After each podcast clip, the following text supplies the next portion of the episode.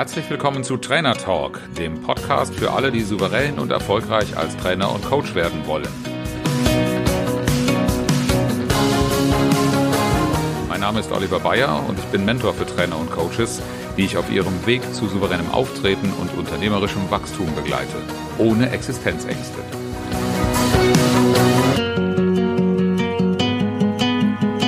Warum Trainer nicht verkaufen? Die drei größten Probleme in der Kommunikation mit Kunden. Vielleicht kennst du das ja auch. Da wirst du von einem neuen Kontakt, einem Bekannten, einfach im Smalltalk gefragt, und was machst du denn so? Und dann habe ich vor kurzem in genau so einem Gespräch äh, aus Reflex geantwortet, ich bin Trainer und Coach. Und was dann passiert ist, kannst du in deinem Gesprächspartner im Kopf sofort äh, sehen. Äh, entweder weiß sofort, was du meinst, weil er vielleicht auch schon Kontakt mit Trainern und Coaches hatte, oder aber er gehört zu der überragenden Mehrheit von Menschen, die sich vielleicht unter einem Trainer und Coach irgendwas Sportliches vorstellen, oder aber eben gar keine Vorstellung davon haben, was denn eigentlich ein Trainer und Coach ist. Und das kennzeichnet schon so ein bisschen das Thema, was Trainer und Coaches auch oft in der Kommunikation mit Kunden haben.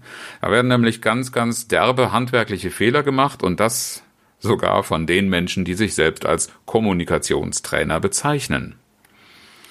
Und das ist auch der Grund dafür, warum so viele Trainer und Coaches einfach nicht verkaufen. Ich sage bewusst nicht verkaufen können, sondern es ist einfach ein handwerklicher Fehler und man kann ihn abstellen. Aber was ist denn eigentlich ein Trainer und ein Coach? Da haben du und ich vielleicht unsere Vorstellung davon, aber der Rest der Welt, für den ist das nicht selbstverständlich. Denn unser Berufsstand hat allzu oft dummerweise die Angewohnheit, in der falschen Sprache zu sprechen. Wir sind in der Fachsprache unterwegs. Wir unterhalten uns sehr viel untereinander und auch mit Fachleuten und stellen dabei unsere Kompetenz unter Beweis. Das ist ja auch soweit alles richtig und auch manchmal methodisch absolut erforderlich, dass wir unsere Kompetenz auch nach außen kehren, damit die Inhalte, die wir weitergeben, die wir verarbeiten lassen wollen und die verstanden werden sollen, auch richtig erklärt werden.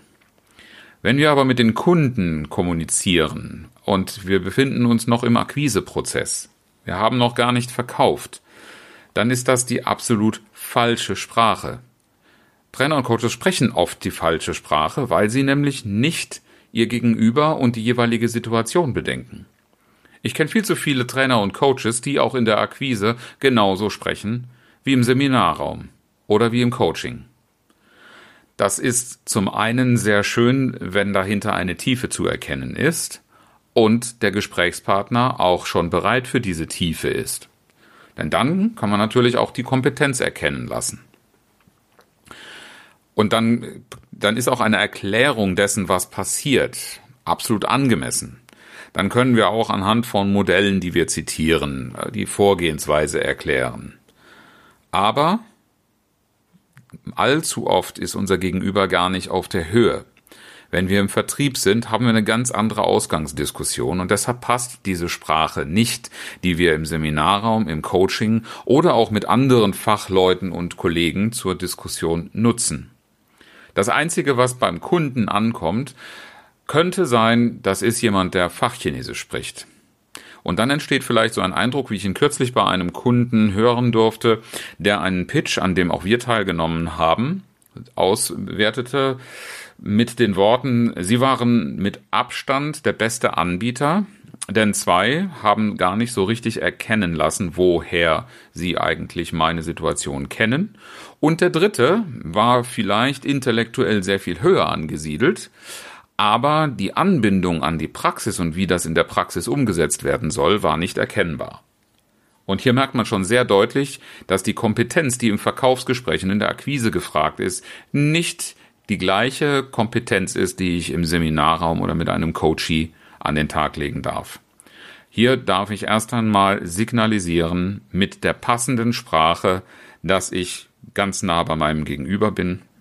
Und nur wenn ich die richtigen sprachlichen Signale setze, dann darf ich auch davon ausgehen, dass der Kunde, der mir gegenüber sitzt, Vertrauen fasst in meine Kompetenz, sein Problem auch zu lösen. Also der erste Fehler, den wir haben oder das erste Problem in der Kommunikation mit Kunden ist, wir sprechen die falsche Sprache. Und das hängt ganz eng mit dem zweiten Fehler oder zweiten Problem in der Kommunikation zusammen, nämlich, dass wir nicht unterscheiden, mit wem wir eigentlich darüber sprechen. Wir sprechen oftmals mit den falschen Partnern. Wenn ich von Kollegen höre, dass sie mit dem Kunden XY gesprochen haben, dann frage ich mich oft, mit wem haben sie denn dort gesprochen? Denn gerade bei größeren Unternehmen ist die laufende Zusammenarbeit betreut durch Personalentwicklung oder Personalabteilung eines Unternehmens. Aber in den allerseltensten Fällen sind das auch diejenigen Menschen, die darüber entscheiden, ob du als Trainer gebucht wirst, ob du den Zuschlag bei einem Auftrag erhältst oder eben nicht. Bei einem Pitch zum Beispiel sitzt ja auch noch ganz ein anderer mit am äh, am Tisch. Normalerweise in, ein Unternehmen die Aufgaben so geteilt, dass äh, der Einkauf mit darüber wacht, zu welchen Konditionen eine Dienstleistung eingekauft wird. Und der Einkauf hat ganz andere Ohren. Der hört mit ganz anderen äh, ähm, ganz anderen Einstellungen, mit ganz anderen Fragezeichen als der Personaler.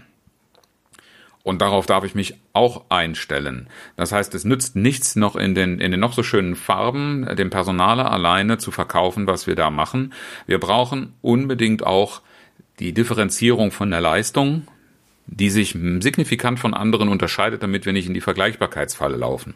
Und selbst wenn niemand vom Einkauf dabei sitzt, manchmal ist es vielleicht auch eine Geschäftsleitung. Aber die Person, die entscheidet, die hat eigene Motive. Und diese Motive müssen unbedingt mit berücksichtigt werden. Und na ganz klar, du solltest auch immer deinen Akquisepartner dahingehend hinterfragen, ist das eigentlich auch derjenige, der die Musik bestellen will, bestellen wird, weil er sie bezahlt. Das ist, wie gesagt, in ganz, ganz vielen Fällen nicht HR, nicht die Personalabteilung, und wenn ich mit den falschen Partnern spreche, dann heißt das auch zwangsläufig, dass das Thema, was ich anschlage, ebenfalls das falsche sein wird. Und das ist dann auch der dritte Haken, das dritte Problem in der Kommunikation mit Kunden. Wir sprechen über die falschen Themen. Und den Fehler macht so ziemlich jeder Trainer und Coach, den ich kenne. Es wird gesprochen über ja, die Themen, die wir lieben. Und das sind unsere Lieblingsmodelle, Methoden, ja, Dinge, die uns äh, gefallen. Aber den Kunden da abholen, wo er steht, das Phrasenschwein lässt grüßen, das behauptet ja nahezu jeder, der glaubt, er führt gute Gespräche. Aber dazu muss ich doch erst einmal verorten, wo mein Gegenüber steht. Und dann kann ich nicht anfangen mit Inhalten, die mir gut gefallen. Es sei denn, der Kunde hat von sich aus damit angefangen, daran Interesse gezeigt oder vielleicht sogar die entsprechende Kompetenz signalisiert. Wenn ich aber mit einem Kunden über das Thema Methode oder Modelle, die ich einsetze, anfange zu sprechen, dann ist das für den Kunden ja nahezu wie eine Einladung dazu, sich einzumischen in die Gestaltung eines möglichen Prozesses, Lösungsprozesses. Das kann ich zwar einerseits als Kaufsignal verstehen, es wird aber andererseits dazu führen, dass er mit dem, was er schon kennt, eine Vergleichbarkeit äh, anstellt und damit werde ich schon wieder in der Preisdiskussion landen. Viel wichtiger und damit auch ja, das Heft des Handelns in der Hand behaltend wäre es, wenn ich mit dem Kunden über Ergebnisse spreche. Das wird aber von vielen Trainern und Coaches gemieden, wie der Teufel das Weihwasser meidet. Keine Ahnung, woran das liegt. Vielleicht gibt es Angst, etwas garantieren zu müssen, für das ich nicht garantieren kann. Denn wenn es darum geht, Menschen zu verändern, einen Veränderungsprozess mit einem bestimmten Ergebnis am Ende zu versehen, dann hat der ein oder andere vielleicht im Hinterkopf, dass der Teilnehmer, der Coachee oder wer auch immer ähm, mit mir in diesem Prozess zusammenarbeiten wird, nicht mitspielen will. Trotzdem wird ein Kunde vor allen Dingen dann bereit sein, einen attraktiven Preis zu zahlen, wenn das Angebot, das er dafür bekommt, auch ein attraktives ist. Und gerade wenn es nicht die Personaler sind, sondern wenn es Führungskräfte, oberes Management oder auch Einkauf ist, dann ist es umso wichtiger, dass ein Ergebnis eine so hohe Wertigkeit bekommt, dass dafür auch ein hoher Preis angemessen erscheint. Und ohne dieses Ergebnis zu formulieren, wird auch der Kunde nicht einen guten Preis bezahlen, weil er gar kein attraktives Angebot hört. Und das wiederum setzt an der Stelle an, wo der Kunde ein Problem hat. Und jetzt mal Hand aufs Herz. Kannst du auf Anhieb richtig sicher formulieren, triffst du beim Kunden den Nerv, wenn du das, was er als Problemsituation hat, mit deinen Worten formulierst? Diese Fähigkeit ist das A und O für einen guten Verkauf. Denn nur wenn der Kunde sich angesprochen fühlt, wenn er ja den Nerv getroffen fühlt, keine Angst, da kannst du schon rangehen. Diesen Schmerz darfst du mal etwas anheben, damit der Kunde merkt, in welcher Situation er tatsächlich ist und welche Bedeutung seine Zusammenarbeit mit dir hat. Denn die Kehrseite ist, der Kunde fühlt sich verstanden, wenn du es schaffst, sein Problem in seiner Wortwahl wiederzugeben, beziehungsweise in den Worten beschreibst, wie der Kunde es auch tun würde, wenn er es denn könnte. Und das Problem darfst du jetzt nicht mit Fachsprache anfangen und du darfst auch nicht das Problem erklären. Das Problem muss beschrieben werden und das Problem hat Konsequenzen und diese Konsequenzen, die tun deinem Kunden weh. Das ist die Motivation, die deinen Kunden dahin bringt, dich zu buchen. Wenn du ihm gleichzeitig sagen kannst, diesen Schmerz abzustellen wird dich an den Punkt XY bringen und das ist das Ergebnis, das deine Zusammenarbeit mit mir bringen wird. Weil dann hast du beim Kunden zwei Ankerpunkte gefunden, mit denen du Vertrauen aufbauen kannst. Das eine ist die Kompetenz, die du gezeigt hast, darin, dass du seine Situation verstanden und zutreffend beschrieben hast, und zwar so, dass er es verstanden hat und dass er es auch so weitergeben kann, wenn er zum Beispiel die Maßnahme verkaufen muss. Und ähm, liebe HRler, liebe Personaler, meine Erfahrung ist tatsächlich, dass in den Unternehmen selbst da wo Akademieangebot, wo Seminarangebot unterbreitet wird und Teilnehmer gesucht werden, oftmals die Beschreibung des Seminars und die Relevanz und die Auswahl, warum der Teilnehmer A, B, C zu diesem Seminar kommen sollte, genau in einer solchen Sprache nicht formuliert worden ist. Das, das heißt, vielleicht weiß der Personaler dann noch, worum es in dieser Maßnahme geht und warum der Teilnehmer, der Einzelne ähm, in der Seminargruppe sitzen sollte und daran teilnehmen sollte. Aber der Teilnehmer selbst weiß es nicht mehr, fühlt sich nicht verstanden und du wirst im Trainingsraum, im Seminarraum mit ihm auch eine schwierigere Arbeit haben.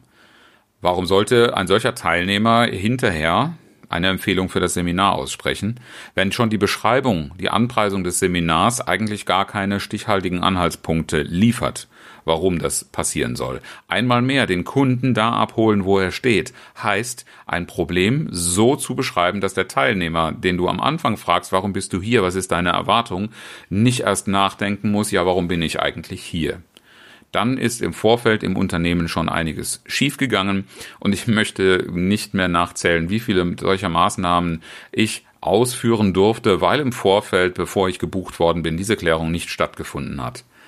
Wenn ich selber als Trainer verkaufe, ist im Vorfeld den Veranstaltern klar, worum es geht und warum ich gebucht werde.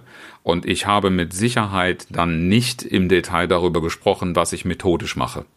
Denn wenn ich mein Vorgehen erst erklären muss, dann heißt das für mich auch, dass die Vertrauensgrundlage für eine gute Zusammenarbeit nicht stark genug ist. Dann darfst du noch drüber nachdenken, lieber Zuhörer, was du im Vorfeld versäumt hast oder was du noch dafür tun kannst, damit der Kunde stärker auf dich vertraut, damit er dir glaubt, dass du ein bestimmtes Ergebnis liefert und dass du der Richtige bist, weil du sein Problem verstehst.